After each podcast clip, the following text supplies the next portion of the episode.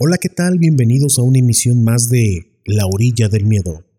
La historia de hoy es de un grupo de amigos que no quisieron dar a conocer sus nombres y eso lo respetamos. Y al igual que otras historias que hemos narrado en La orilla del miedo, esta la daremos a conocer tal cual nos la han enviado. Acompáñanos. Aquí inicia. Aquí inicia. La orilla del miedo, la orilla, del, miedo, donde tus historias hayan vida, hayan vida. La historia que les voy a contar nos pasó a mí y a un grupo de amigos. Fuimos a visitar a un ex compañero de la escuela que por cuestiones de la vida se fue de la ciudad, pero para su suerte y la nuestra también, se mudó a un lugar cerca de la playa. Así que cuando nos pusimos todos de acuerdo para ir a verlo, decidimos pasar dos días en aquel maravilloso lugar. La playa era muy bonita aunque muy poco frecuentada.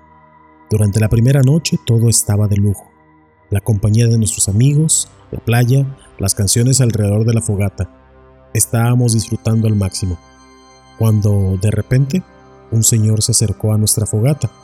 No sabemos si por la noche, las cervezas o por la música, pero no lo vimos llegar. Buenas noches, jóvenes, ¿cómo andamos? Nos asustamos porque pensamos que podía ser algún policía de la región o alguien que estábamos molestando, ya que había una familia cerca que vivía en la playa en un restaurante que ellos mismos administraban. Muy bien, Mai, aquí disfrutando de la noche y de los amigos. Pónganse buzados. No siempre, no siempre es tranquilo por aquí.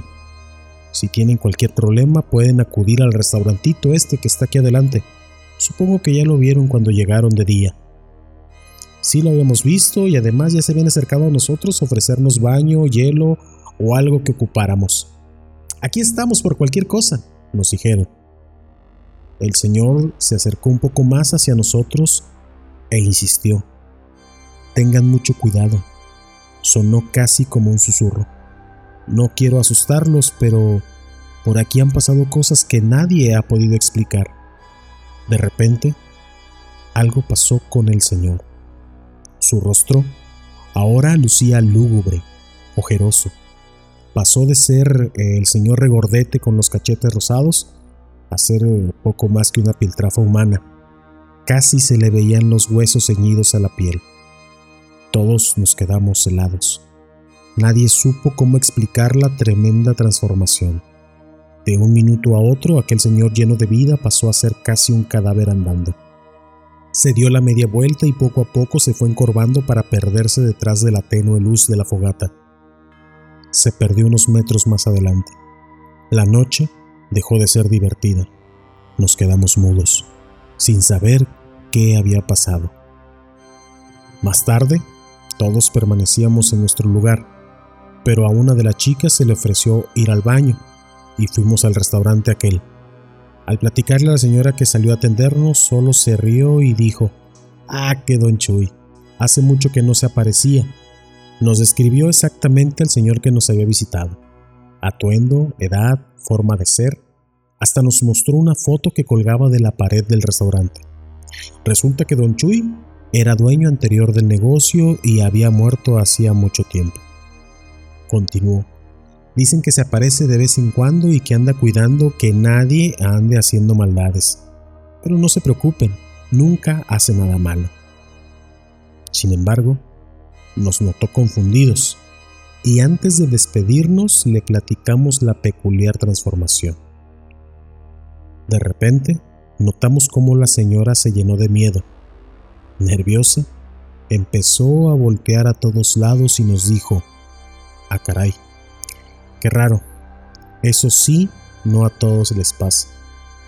Con su voz llena de miedo nos contó cómo su esposo se lo topó aquí mismo, en la playa, y sucedió lo mismo. También le advirtió que tuviera mucho cuidado. Los ojos de la señora se le llenaron de lágrimas, y nos dijo que su esposo al día siguiente no regresó de la pesca. Nos quedamos helados. Ni siquiera nos despedimos de la señora y nos fuimos a dormir. Ya no teníamos humor de seguir en, aquella, playa, en aquella playa.